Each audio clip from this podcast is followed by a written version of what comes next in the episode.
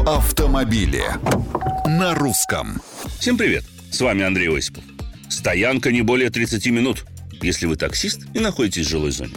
Подобные ограничения могут в ближайшее время появиться в России, поскольку МВД концептуально поддержала идею запрета на парковку и стоянку автомобилей с шашечками в жилой зоне более чем на 30 минут. Звучит неплохо, но хорошо бы знать детали. Как, например, быть тем, кто занимается извозом на собственном автомобиле? И, кстати, как будут фиксировать нарушения?